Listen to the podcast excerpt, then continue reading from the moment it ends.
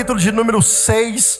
Nós vamos ler apenas um versículo e vamos escorrer um pouco dessa palavra sobre aquilo que o Espírito Santo quer falar. Versículo 15 de Juízes, capítulo 6. Juízes 15, versículo de número 6. Desculpa, Juízes 6, versículo 15. Era só para enganar vocês. Eu gosto disso. Versículo de número 15. Só esse versículo. Você já conhece o texto? Vamos falar um pouco sobre a bênção de Deus. Glória a Deus. Glória a Deus. Quem achou, diga amém. Diz assim a palavra de Deus. E ele lhe disse: Ai, Senhor meu, com que livrarei a Israel? Eis que a minha família é a mais pobre em Manassés, e eu, o menor na casa do meu pai. Feche os seus olhos por um minuto. Você vai colocar a mão no teu coração. E eu quero que você literalmente ore para que o Espírito Santo fale contigo hoje. Pai, nós te damos graça nessa noite. Nós te louvamos através de canções, exaltamos ao teu santo nome, porque nós sabemos que o Senhor tem cuidado de nós. Até aqui Deus nos ajudou, Senhor. Até aqui o Senhor tem nos sustentado. Até aqui, ó Deus, o Senhor tem nos dado responsabilidade de conduzirmos, ó Deus, a nossa vida. E através da nossa vida, ó Deus, nos tornamos referência e espelho para tantas outras pessoas. A minha oração nessa noite é que o Senhor fale conosco através da tua santa, poderosa e bendita palavra. Não fala Deus somente aos nossos ouvidos, porque as palavras podem se perder, mas fala Deus no mais íntimo do nosso coração. Para que toda palavra que seja lançada desse altar, ó Deus, encontre corações como terra fértil recebendo de uma boa semente os que estão aqui, os que estão nos seus lares, ó Pai, sejam alcançados por esse amor, por esse cuidado, em o nome de Jesus.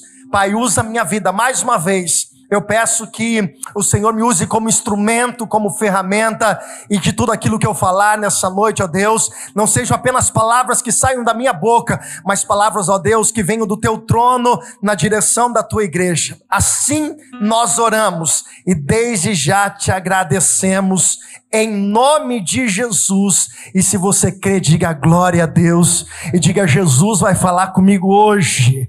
Graças a Deus. Queridos, eu começo essa mensagem fazendo uma pergunta para você. Diante de tudo que você está vivendo, qual é os teus olhos em relação ao momento da sua vida, da sua casa, das situações que talvez você possa estar enfrentando hoje? Como você se vê diante de um problema? Quando a gente relata um pouco sobre essa história de Gideão, a gente vai ver que o início, quando Deus ele visita Gideão, a iniciativa de Gideão é justamente fazer essa oração, esse comunicado ao anjo do Senhor que apareceu. Quem sou eu diante de tantos problemas? Quem sou eu diante de tanta dificuldade? Ele acaba se referindo dizendo: Eu sou o menor da minha casa. E essa pergunta me fez algo muito interessante, meu coração está fervendo para falar um pouco sobre isso, porque de vez em quando a gente nos diminui, nós nos diminuímos diante de muitos problemas. Talvez hoje você está enfrentando uma dificuldade, você está passando por um momento de prova, você está passando por uma luta, e talvez a sua forma de olhar para esse problema é fazer com que esse problema realmente se torne um gigante em sua vida. Tem muitas pessoas que a sua ótica, que a sua visão, ela literalmente ela engrandece o problema. Falamos isso alguns dias atrás. Tem pessoas que gostam de valorizar o problema que elas estão vivendo. O meu problema, a situação que eu estou atravessando. E a gente parece que valoriza, Pastor Joel, a gente potencializa o problema e quanto mais nós potencializamos esse problema, maior ele se torna diante de nós. Quem é você? De que forma você conduz a sua vida diante de uma situação adversa? Como você reage quando uma notícia ruim chega para você? Como você reage diante de um problema que surgiu? Ninguém gosta de passar por problema, ninguém gosta de atravessar por dificuldade, mas eles existem. Uma tempestade pode surgir no meio do caminho, quando Jesus disse: Olha, atravessamos para o outro lado. Um gigante pode aparecer quando existe uma promessa de Deus sobre um povo e eles não entendem. Um gigante que nos desafia. A pergunta mais uma vez é: quem é você? Como você está olhando para esse problema hoje? De que forma você tem conduzido situações que não deram certo aos teus olhos? Que talvez hoje se tornou um gigante, se tornou uma potência, porque você tem valorizado. E mais, você não acredita quem você é diante do problema. Quem é você? Gideão é um homem muito conhecido na palavra de Deus. E o que eu gosto de frisar dentro desse contexto é o porquê existiu esse momento que Deus chama Gideão. E eu quero que você preste muita atenção. Deus sempre usou de estratégias que a gente não entende.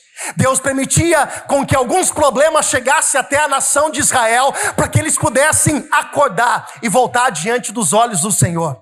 Deus permitia com que alguns problemas atacassem a nação de Israel para que eles voltassem ao primeiro amor. E o interessante é que quando Deus permite isso justamente contra esses filisteus, contra esses homens que estão agora atacando a nação de Israel, eles plantavam e esses homens vinham e roubavam a sua colheita. Uma vida improdutiva Israel estava vivendo, porque na verdade é bem isso que Satanás deseja de nós: que você se esforce e não veja resultado. Satanás deseja que você canse, porque você não consegue ver resultados. E olhe para cá e preste muita atenção que eu vou falar para você. Uma vida sem resultado é uma vida frustrante, é uma vida de decepção.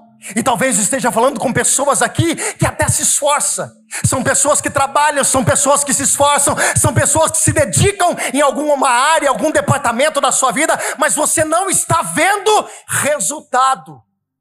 E olha, não ver resultado, irmãos, se torna para nós um algo frustrante, decepcionante, e a gente acaba se frustrando com a gente mesmo.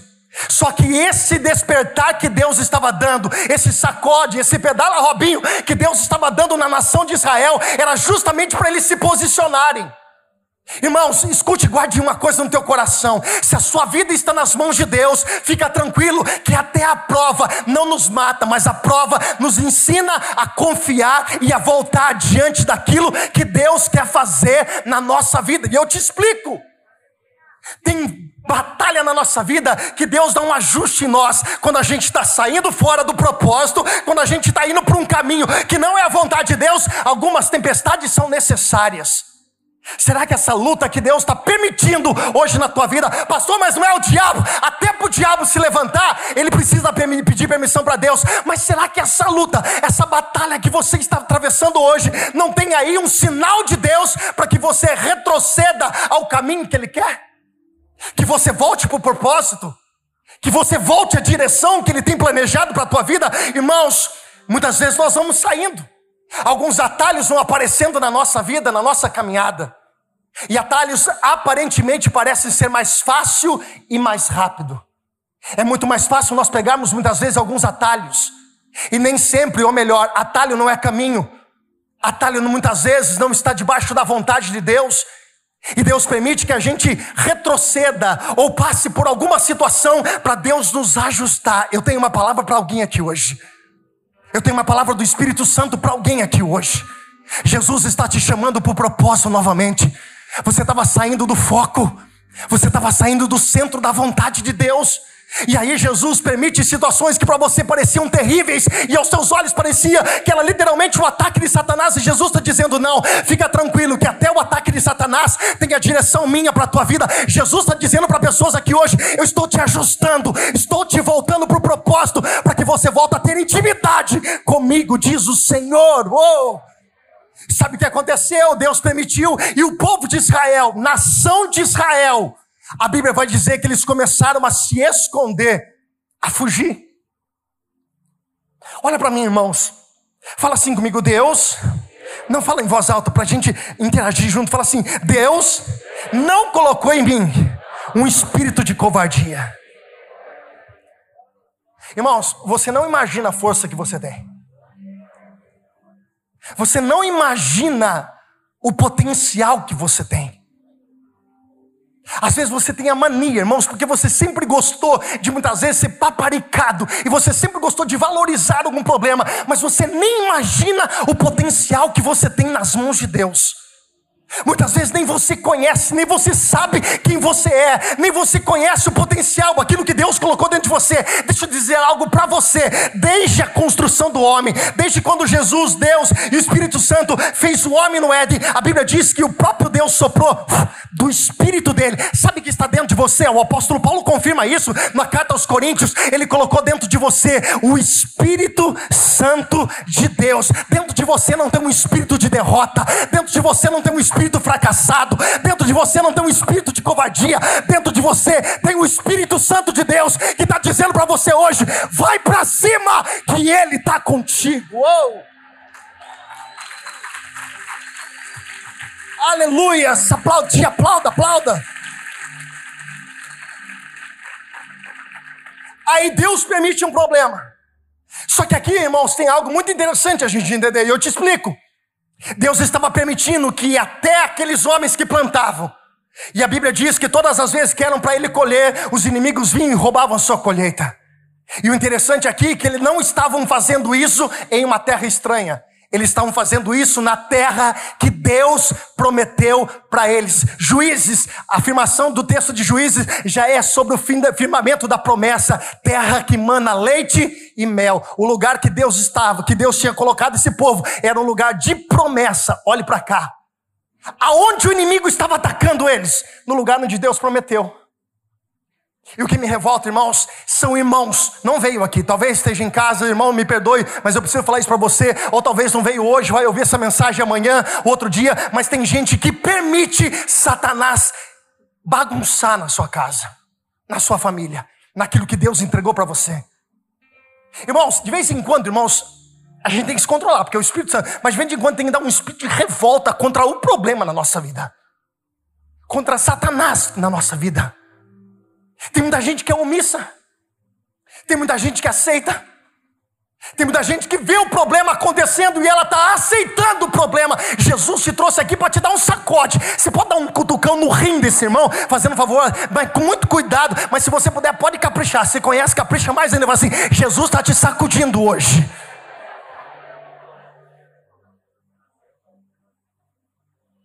A pessoa está vendo Satanás. Irmãos, tem, tem, tem um, pessoal que fala assim: é, comeu o, o, pão que o diabo amassou. Alguém já ouviu essa frase? Comeu, ah, falando de tal, tá comendo o pão que o diabo amassou. Irmão, o diabo já amassou, já jogou bola, já fez um campeonato lá no, no, no inferno, já meteu bicuda para tudo quanto é lado, e ela tá aceitando aquilo que o diabo tem colocado na vida dela. Deixa eu dizer uma coisa para você: a única coisa que eu aceito é aquilo que a palavra de Deus diz que eu tenho que assentar, porque o que vem de Deus para minha vida eu aceito. Eu não aceito nada mais do que Satanás tem te colocar sobre a minha vida. Deixa eu falar uma coisa para você e mantenha a sua mão levantada. Essa casa foi Deus que te deu, essa família foi Deus que te deu, esse trabalho foi Deus que te deu, esse filho foi Deus que te deu, essa casa, essa família é do Senhor para tua vida. Se posiciona, Satanás não tem poder contra a sua vida. Uou! Satanás não tem poder, irmão não aceita aquilo que Satanás está tentando colocar, os seus filhos longe da presença de Deus, ele pode estar hoje, mas não aceite, dizendo: Ah, isso tudo é normal.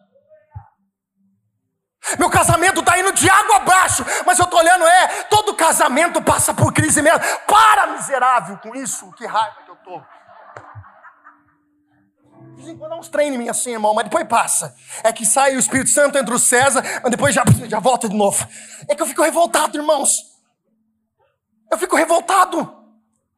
É um trem de um coitadismo, de uma aceitação miserável. Aí fala assim: é, é que é o quê? Desculpa, irmão César voltou de novo. Uma aceitação que você não deve ter. Paulo vai dizer algo às cartas aos romanos, eu sou apaixonado por Paulo. Quando chegar no céu, uma das pessoas que eu quero encontrar primeiro no céu é Paulo. Fala, Paulo, você era o cara mesmo. Porque aguentar uns crentes chatos que nem se aguentou. Não era fácil. Ensinou sobre paciência. O cara fala que o que ele está passando, o cara tinha sido duas vezes moído no chibatada, irmão passado, foi preso um monte de vezes. Aí ele fala assim: Isso não se compara com o peso. Aí isso não é nada, nada se compara com o peso da glória que adveio. Eu falo: Eu até sei que a glória é boa, mas passar por tudo isso não é fácil. E Paulo nos ensina isso. Eu vou chegar no céu e falar: Paulo, o cara Mas Paulo escreve algo aos romanos que diz assim: não vos conformeis. Irmão, você já se revoltou com alguma coisa na sua vida? Eu já. Eu já, muitas vezes. Essa revolta nós precisamos ter com situações que têm se levantado. Como eu acabei de dizer, o meu filho não estar na casa de Deus não é algo normal. Eu preciso me posicionar para isso. O meu filho, a minha família está sendo destruída, um problema, um vício, alguma coisa que está agora tendo uma força contra a minha casa, talvez seja um momento, mas eu não posso aceitar isso como algo normal. A omissão nos leva ao fracasso aceitar aquilo que Satanás quer impor na nossa vida e nos padronizarmos as coisas que é do mundo e achar que é normal, não dá certo. Jesus está levantando homens e mulheres como Gideão para fazer a diferença. Jesus se colocou nessa casa, irmão, para que você possa fazer a diferença. Gideão disse: Eu sou menor. Eu sou o menor da minha casa. Até então, aceitação disso tudo, ele disse: Olha, ai Senhor meu, com que livrarei Israel? Jesus já tinha dito, Deus já tinha dito, Gideão, eu estou sendo contigo. Irmãos, olha para cá mais uma vez e preste atenção. Deus te trouxe aqui hoje para você se posicionar como um Gideão dentro da sua casa para você se posicionar como alguém que vai mudar a história da tua casa e mudar a história da tua família em nome de Jesus. Jesus não te escolheu por acaso. Talvez você esteja sozinho no meio dessa guerra. Talvez o teu marido não professe da mesma fé, os teus filhos, os teus pais, os teus avós, sei lá quem que é, mas Deus está dizendo para você: eu preciso de um coração voltado que aceite esse posicionamento. Jesus está dizendo para você: você não é um coitadinho, não. Você é separado, escolhido para fazer a diferença. A Bíblia vai dizer que esse povo, depois de um certo tempo, ele, ele se arrepende e eles voltam ao Senhor. E a Bíblia diz que Deus manda uma palavra profética para eles, Deus envia um profeta.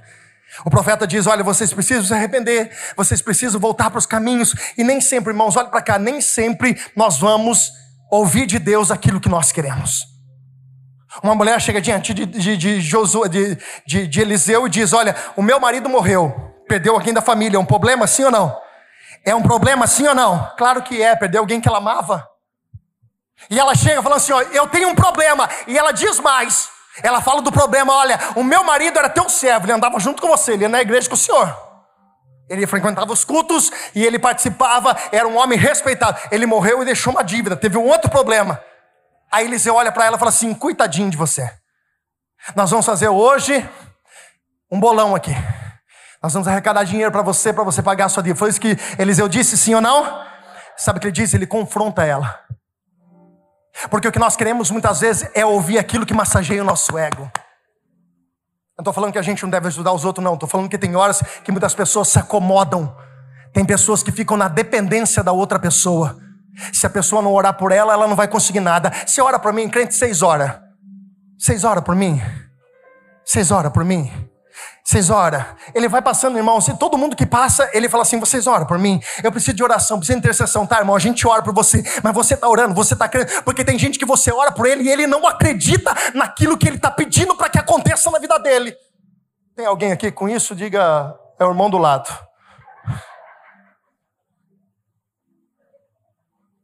Ora por mim, pastor. Oro. Aí você está orando, ele fala assim: é, mas, mas é, isso é muito impossível acontecer. Você ri, né? Vou dar dois dias para vocês passarem no meu lugar, só para vocês entenderem o que eu estou falando. Preste atenção.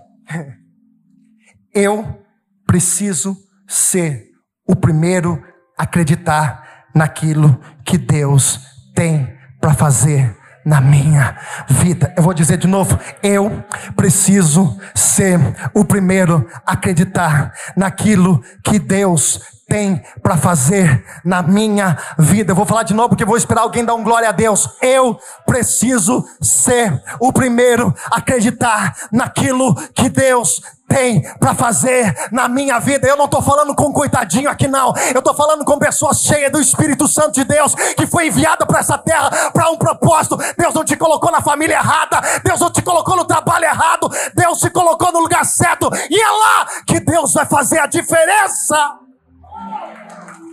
Se é para aplaudir, aplauda com vontade, irmãos.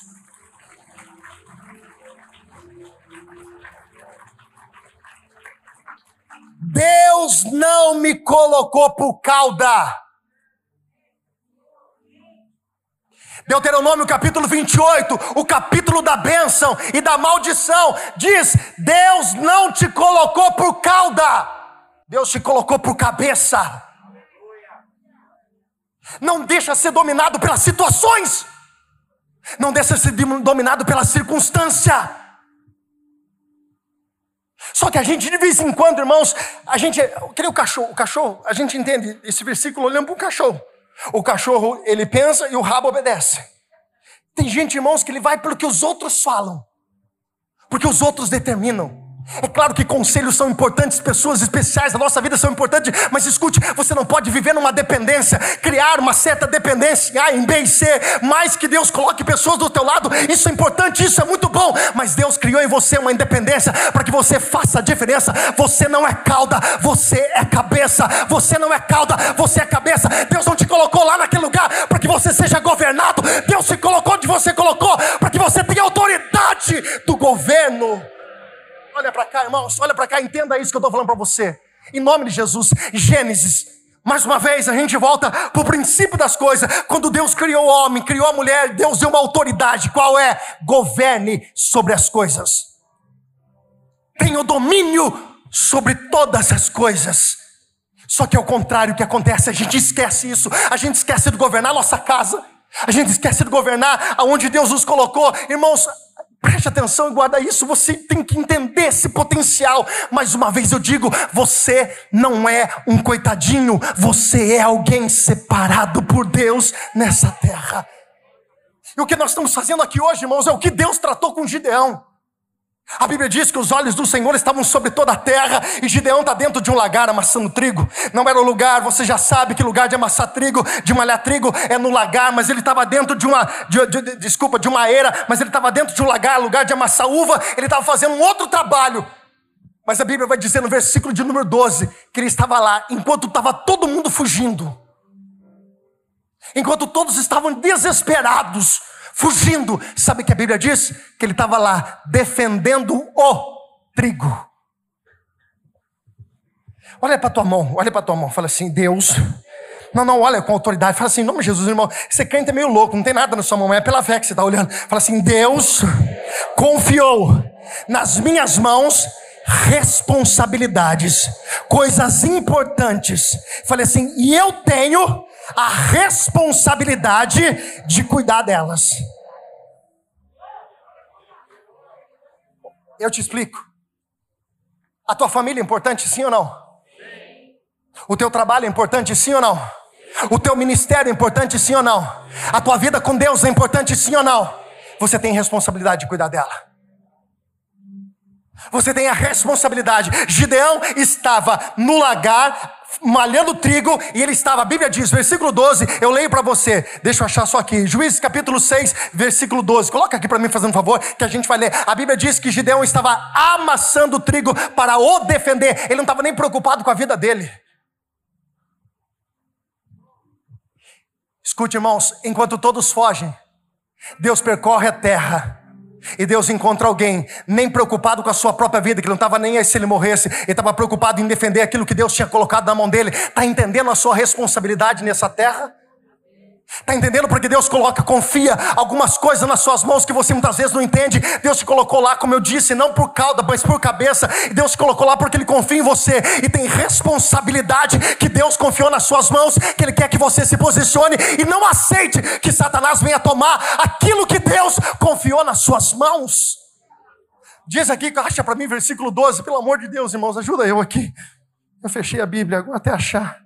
Eu acho que Juízes 6, 12 a 6 já. Diz assim: Então o anjo do Senhor lhe apareceu e disse: O Senhor é contigo. Desculpa, versículo 11. Então o anjo do Senhor veio, assentou-se debaixo do cavalo que estava em Ofrá, que pertencia a Joás, a bezerrita, e Gideão, seu filho, estava malhando o trigo no lagar para o salvar. Não era nem para salvar ele, para salvar o trigo. E aí você vê de vez em quando, irmãos, e eu vou bater nessa tecla, porque é isso que o Espírito Santo está tá sacoalhando meu coração, e eu vou falar, manda quem pode, obedece quem tem juízo. Aí você vê as coisas acontecendo debaixo do teu nariz, e você fala assim: é, é, é, tudo normal. Nós falamos isso domingo. Eu não lembro se foi nesse domingo ou se foi no outro, mas nós falamos assim, ó, que é, foi nesse domingo. Jesus, quando você chegar no céu, lá no céu, lá na eternidade, aonde todo mundo, irmãos, mais rico, mais pobre, mais alto, mais baixo, seja qual for a etnia, seja qual for, qualquer, qualquer um, todos vão chegar diante de Jesus no trono e vão dizer assim, ó, Jesus vai perguntar para você, não o que você conquistou, não a casa que você tem, não quantos carros você conquistou, não quantos diplomas você pendurou na tua parede, mas ele vai perguntar na tua mão o que você fez com a tua vida. E você vai ter que dar conta dela. Dar conta das pessoas que Deus confiou do teu lado Dá conta das pessoas que Jesus confiou na sua vida. Pessoas não aparecem na tua vida por acaso, por mais que seja por um período, por um tempo, no tempo que essas pessoas estiverem do teu lado, porque existe um ciclo. Uns entram, outros saem, uns chegam, outros vão, mas enquanto elas estão na tua vida, você tem que fazer a diferença. Jesus colocou isso nas tuas mãos para que você pudesse defender o que você está fazendo com aquilo que Deus te deu. Eu estou com o irmão do lado e falo assim: Pastor, tá tudo, tá tudo bem com o pastor, sim, viu? Eu vou falar assim: os visitantes, é tudo normal que viu visitantes. Isso aqui foi, é tudo normal, tá tudo sob controle. Defenda o que é seu. Defenda. Preste atenção. Nós estamos vivendo uma guerra. Fale comigo, nós estamos vivendo uma guerra. E a guerra é literalmente não é carnal, é uma guerra espiritual. Se acha que as trevas está como? Se acha que Satanás quer ver teu casamento bem e falar: "Uou!" Você acha que Satanás quer ver teus filhos bem e aplaudir dizendo: "Muito bom, vocês estão de parabéns, que família exemplar". Se acha que é isso que Satanás está fazendo? Se acha que esse trigo que Deus confiou nas tuas mãos, entenda da forma que você quiser, esse trabalho, essa, essa é algo que é importante para você. Se acha que Deus colocou, confiou nas suas mãos, se acha que Satanás está no céu, aplaudindo, dizendo: continua assim, que você está de parabéns. A gente vê tantas pessoas caindo hoje, fracas, desanimadas, e nós muitas vezes estamos vendo dessas pessoas do nosso lado, do nosso caminho, e nós estamos olhando para o nosso umbigo, irmãos, e a gente não está nem aí com essas pessoas. Deus está chamando os Gideões homens e mulheres, para que aonde Deus te colocou, você defenda aquilo que Deus colocou nas suas mãos. Eu vou dizer de novo, versículo de número 15: Gideão achava que ele não era ninguém. A oração de Gideão é: Mas quem sou eu diante da nossa situação? Ai meu Deus, ai Senhor, ai não sei o que, ai não sei o que, eu sou menor. Muda a sua mentalidade. Responde Deus, versículo 16, dizendo: Gideão, fica tranquilo que eu sou contigo. O que você precisa no teu coração é essa certeza. Você pode até ter, ter achado hoje, o menor, o coitadinho, mas eu tenho uma palavra para você. Até o coitadinho Deus chama para dizer: Eu sou contigo. E se Deus é contigo, fica tranquilo, irmãos, a vitória será tua sobre a tua vida. Oh! Gideão, amassando trigo. E a Bíblia vai dizer então que o Senhor aparece, versículo 14 vai dizer que o anjo do Senhor aparece para ele e diz assim: Varão valoroso, eu sou contigo, varão valoroso, eu sou contigo. Gideão diz assim: Mas se o Senhor é conosco, por que nós estamos passando por isso? A revolta de Gideão não é com Deus, não é com Deus que você tem que se revoltar. Olha para quem está dela fala assim: Você não adianta se revoltar com Deus, irmão. Não ajuda eu pregar, irmãos, em nome de Jesus, faz com cara de vontade, nem que você não esteja, obedece, fala com força, fala assim: não adianta brigar com Deus. Você pode até querer. Mas Deus olhar do lado de cima assim. Não vai adiantar você brigar com Deus. Gideão diz: Mas como eu estou fazendo isso? Isso não é uma realidade. Aqui, eu vou correr para encerrar, porque adorar. Quem tem promessa de Deus? Levanta a mão, mas quem tem promessa de Deus mesmo? Quem tem promessa? Está debaixo de uma promessa de Deus? Levanta a mão e diga glória a Deus. A sua realidade condiz aquilo que Deus prometeu? Não responda. Corresponde.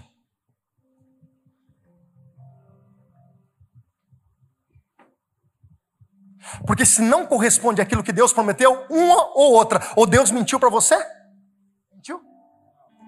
Deus mentiu para você? Não. Ou você ainda não correu atrás daquilo que realmente é uma promessa? Você acha que Deus ele vai Irmão, você acha que Deus vai perder tempo com a gente? Deus não, Deus investiu na gente. Agora, se eu tenho uma promessa e não estou vivendo ela, eu preciso fazer uma análise na minha vida, eu preciso olhar o que está acontecendo na minha volta. Alguma coisa precisa se acertar, alguma coisa precisa se encaixar, eu preciso entender. Eu sei que existe o tempo de Deus, existe o processo de Deus, mas se a minha realidade não condiz aquilo que Deus está prometendo, eu preciso me posicionar para que isso aconteça o mais rápido possível. Tem gente que tarda a promessa. Tem gente que tem promessa de Deus e a promessa para que ele vivesse 40 anos debaixo de uma benção. Aí ele traz, ele não entende, ele, ele, ele, atrapalha o processo. Aí ele não vive 40, ele vive 5, ele viveu a promessa. Deus não mentiu, mas você atrapalhou o processo. Gideão diz: se o Senhor é conosco, por que nós estamos passando por isso? Gideão estava dizendo: a realidade minha não condiz com aquilo que o Senhor prometeu para nós. Senhor disse que a nossa casa estaria desfrutando das coisas de, de, de, de, pão, de leite e mel, de uma terra que manda leite e mel. Nós não estamos vivendo aquilo que a palavra. Gideão diz isso para Deus, dizendo: Deus, eu quero mudar a minha realidade. Se coloque em pé.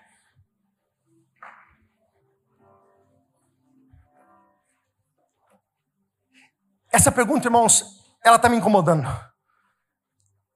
Se você não está vivendo aquilo que tem como promessa na tua vida, o que você precisa fazer hoje? Você sabe a história, não é esse o contexto, nós falarmos que Gideão foi para a guerra com 300 homens, venceu, tá. Mas o que eu quero falar para você é essa mudança de mentalidade que Gideão teve, do versículo de número 15 até chegar ao capítulo de número 7, a partir do versículo de número 12, quando Gideão vai para o campo de batalha. Jesus está dizendo para pessoas aqui hoje: ó, oh, preste atenção. Você está numa guerra, Fernando, nós estamos numa guerra. Essa notícia talvez chegou para você, talvez encontrou a tua casa, talvez bateu no portão da tua família, da tua casa, e talvez isso seja para tirar a tua estrutura emocional. E Jesus te trouxe aqui para dizer: você é maior do que isso. Você é maior do que esse problema. Por quê? Porque dentro de você tem um Espírito Santo de Deus, tem um espírito de, de valente, um espírito de ousadia, um espírito que tem autoridade, Jesus Cristo. Irmãos, nós somos tão pequenos, tão falhos, tão qualquer coisa que você possa imaginar, mas Jesus nos escolheu e Ele habita dentro de nós, o Espírito Santo está em nós. Você precisa acreditar em quem você é. Você precisa acreditar no que Deus tem para fazer na sua vida. Você precisa defender aquilo que Deus confiou nas suas mãos. Satanás não tem poder contra a tua casa, Satanás não tem poder contra os teus sonhos. Satanás não tem poder contra a tua família, Satanás não tem poder contra aquilo que é promessa de Deus na tua vida. Ele tem a artimanha dele, o trabalho dele é, é literalmente tentar, é articular algumas situações, mas eu quero dizer para você: você tem a promessa, você tem uma palavra que Deus disse, Ele é contigo, Ele é contigo. Você pode levantar as suas mãos o mais alto que você puder. Eu quero que você levante as mãos e entenda uma coisa que eu vou dizer para você. Quando você levanta as mãos, principalmente a mão direita, você está levantando uma mão que representa a autoridade. Preste muita atenção no que eu vou falar para você. Quando você está andando com seu carro na rua e de repente você encontra na frente um comando, policiais, uma das mãos deles são levantadas e um sinal é para que você encoste.